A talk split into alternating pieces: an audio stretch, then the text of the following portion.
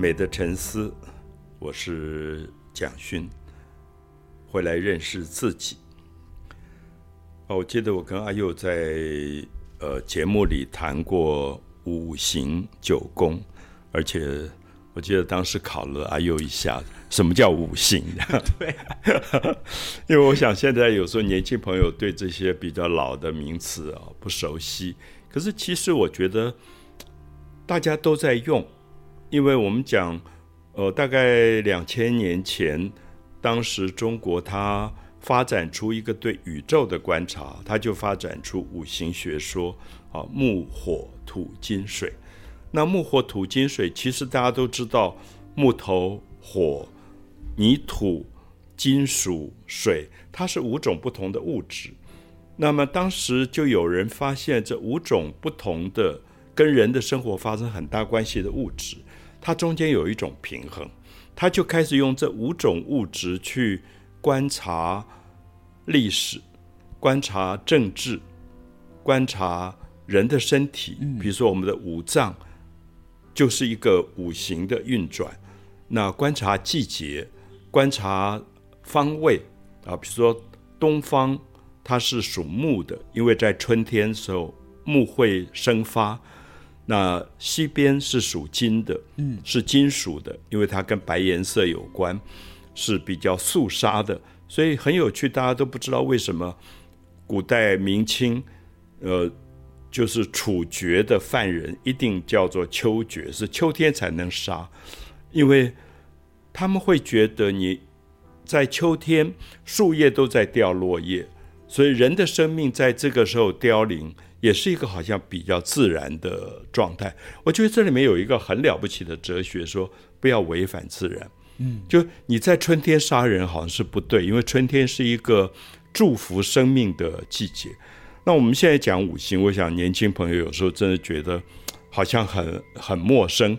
可是我要提醒大家说，其实很多朋友在用，比如说哦，阿佑是双鱼座，嗯，他们就说啊，水象的。那我是摩羯，我是土象的。那有时候我们就听到很多年轻人说：“哎，我这个星座土象跟什么星座比较合？”就其实这个是大概两河流域地方，就巴比伦文文化里很早就发展出了地、水、火、风四个元素，其实跟中国的五行非常像。而且我自己推测，它有可能比中国的五行还要早。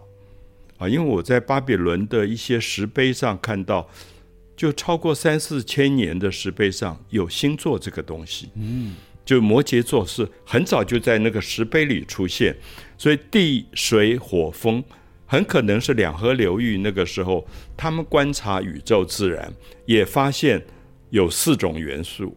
那这四种元素啊，我们说啊，这个人是风象星座，那动作很快。那很难稳定下来。那土象好像相对讲起来，它是一个比较稳定的。那稳定的星座土象跟什么又比较容易配合？我有时候在捷运里听到两个年轻人在谈，我就觉得诶蛮有趣。其实他们讲的就是五行。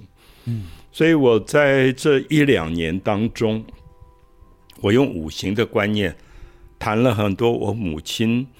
以前我小时候，他做料理的观念，就是他觉得甜、酸、咸、辣、苦五味也是五行。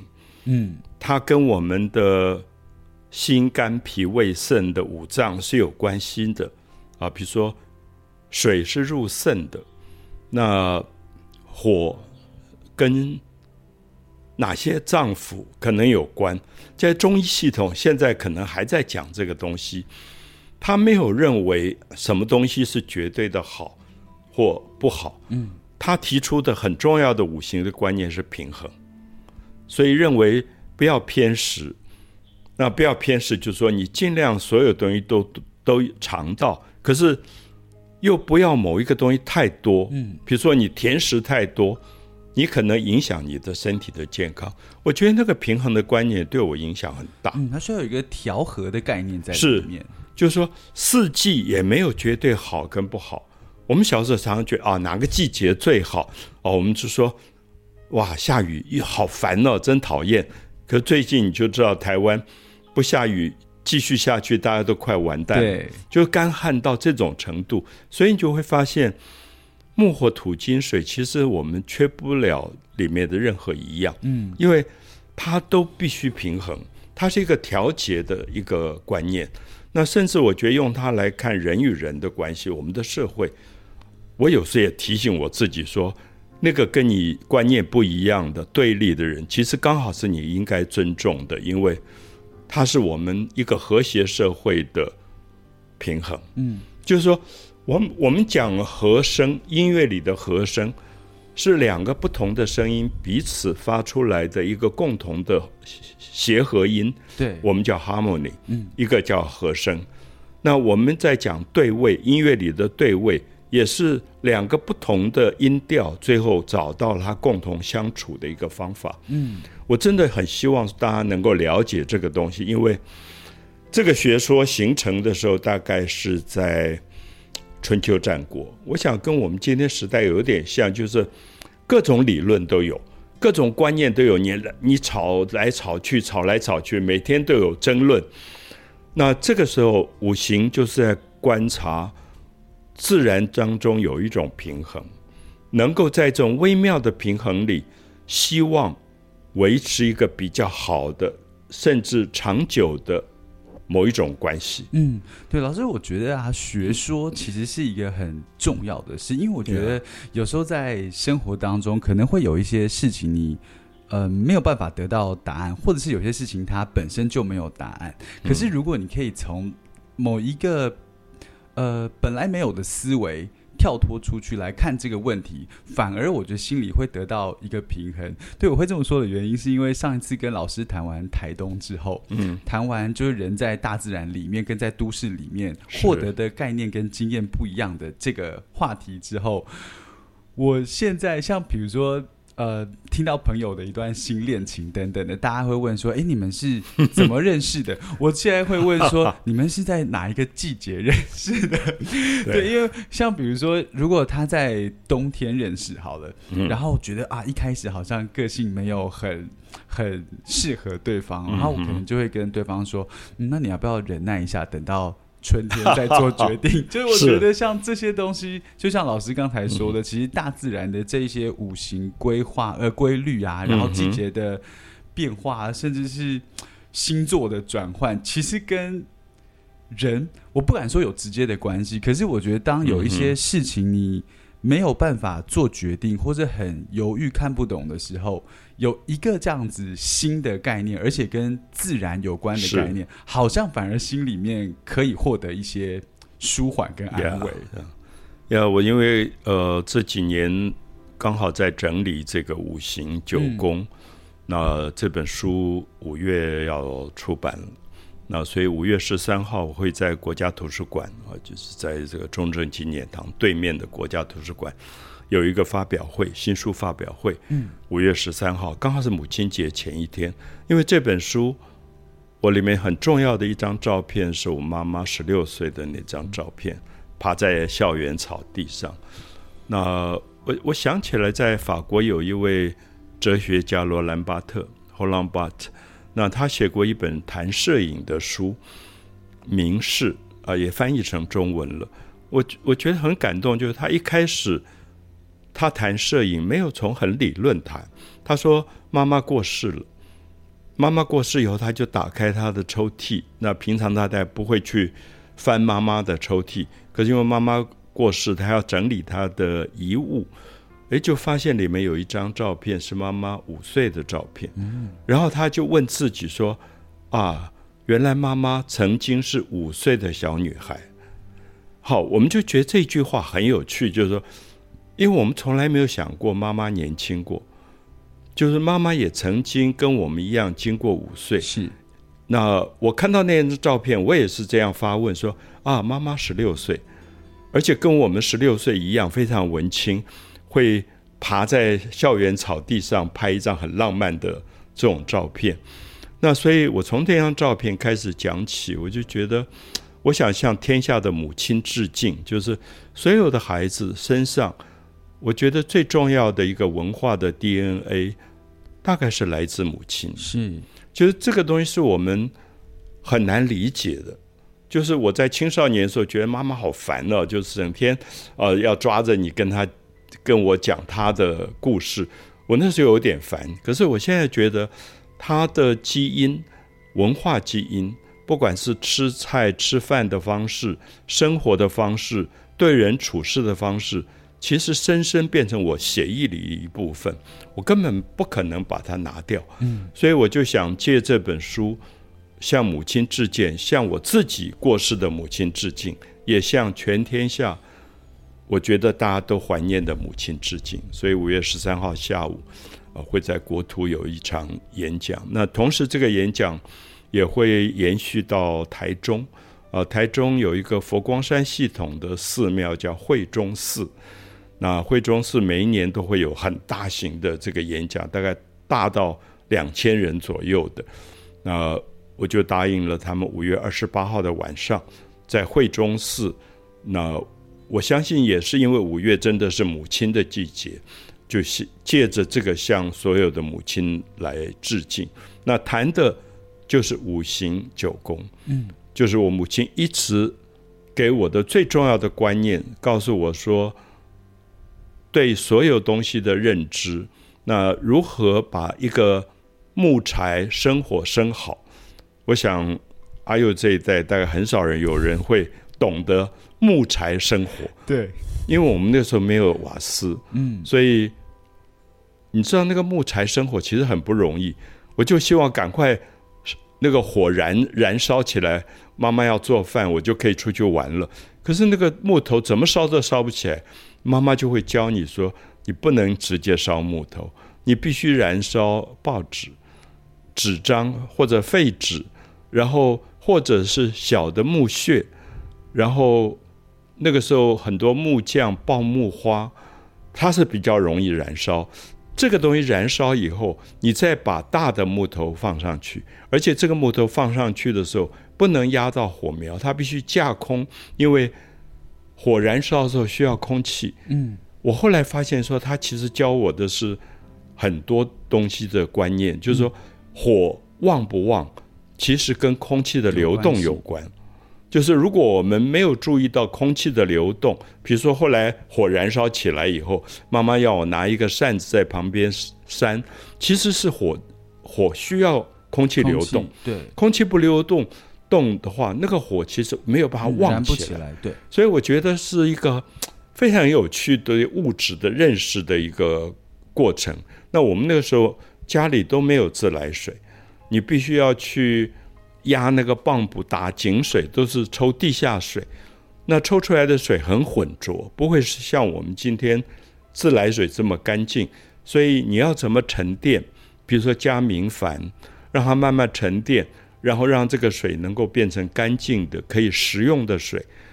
我发现我真的是借着母亲去了解了火，了解了水，了解了木，然后我最佩服是他手上有一把。大铁刀就是金属的刀，而他就是那一把刀，他可以做所有的料理，每一样菜可以做到非常非常细致，呃，切丝切到很细很细，所以我想这是我从母亲那边，我觉得不太费力，跟着他在厨房旁边学到的所有的一种，我觉得是文化传统。嗯，我觉得有点可惜是现在。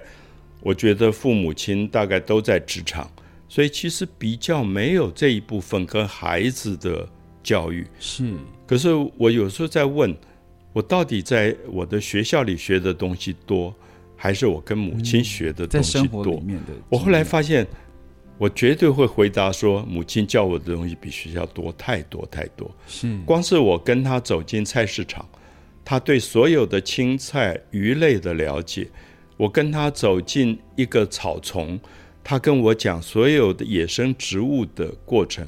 我觉得我在学校根本没有学到，全部是他的。他没有叫那个叫知识，他叫尝试。嗯，就什么叫做宝川菜，就是现在一般人吃的马齿苋。嗯，他整套整套对这种野生植物的了解，我好佩服。就是那一代的人，什么原因让他们？不是在学校里学知识，而是在生活里学常识。那这些部分我写在五行九宫当中。我希望下一代能够借着对母亲尊敬、怀念母亲，读这本书的时候，知道母亲是一个教育的核心。当你晚上要入眠的时候，他在那边旁边读的一首唐诗，或者唱的一首歌，可能是我对声声音的一个最早最早的记忆。是到现在，我如果在演讲当中，我会先打坐二十分钟、三十分钟。我想，如果我的声音没有办法像母亲小时候让我入眠那样的声音，我其实是对不起今天来的一千两千观众。我希望能够有一个声音，能够对大家有一个非常安慰的力量。那别人有时候说啊，你声音很好听，那如同最近很多人赞美阿佑说阿佑的声音很好听。可是我想回答的时候，我们大概都有很好的母亲的声音陪伴过我们，是，就是那个声音里面有很大的疗愈，嗯，有很大的安慰。而我希望那个声音能够借着母亲走了。而能够在我的声音里持续的变成对大家的安慰。如果今天的社会这么混乱，你打开电视，你听到声音常常是很急躁的声音，常常是攻击的声音。我们在选举里选举里听到声音，也是一种攻击的、声嘶力竭的声音。嗯，可是母亲的声音通常是非常安静、安稳的。对，一个声音不安静，如何能够？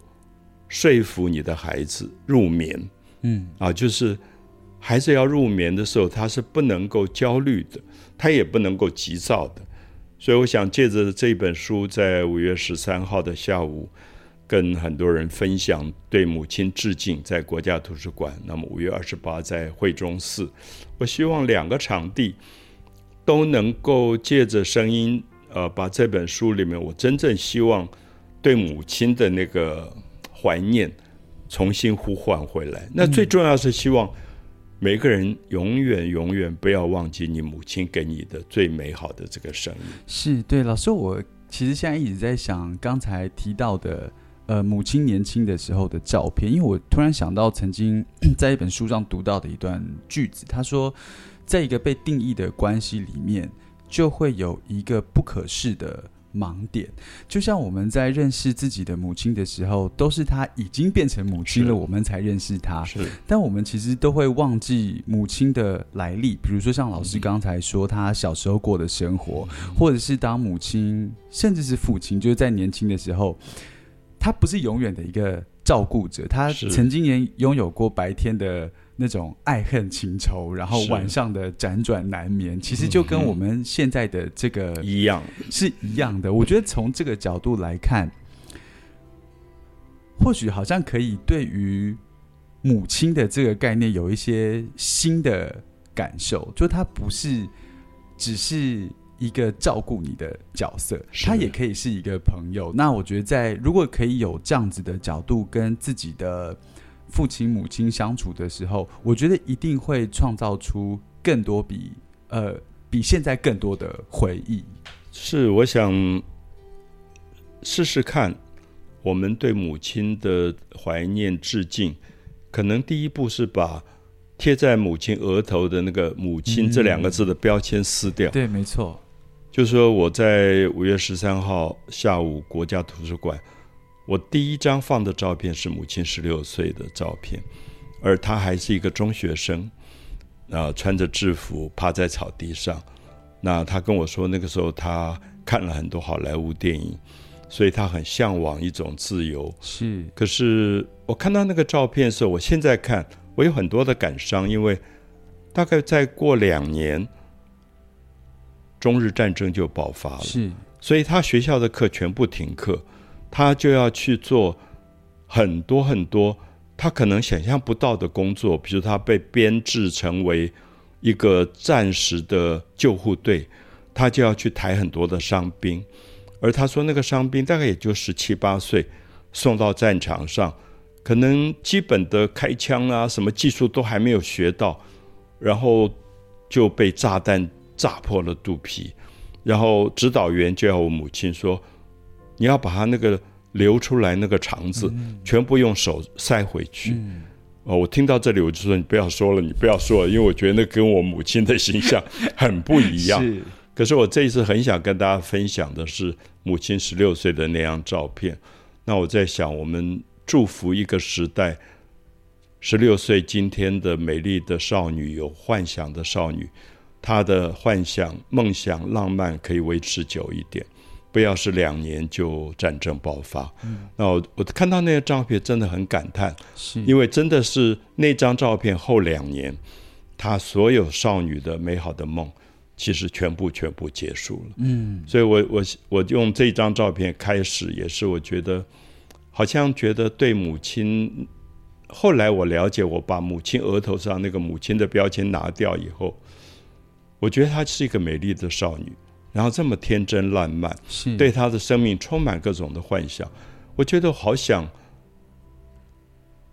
好像补偿他的幻想，就是说，为什么他后来就失去了所有的少女的这个梦，校园里这个美好的梦，然后就在不断的炮火连天的这种战争当中受最大最大的辛苦，然后带着六个孩子，东奔西跑，东奔西跑。所以这本书完全是向我觉得伟大的母亲致敬的。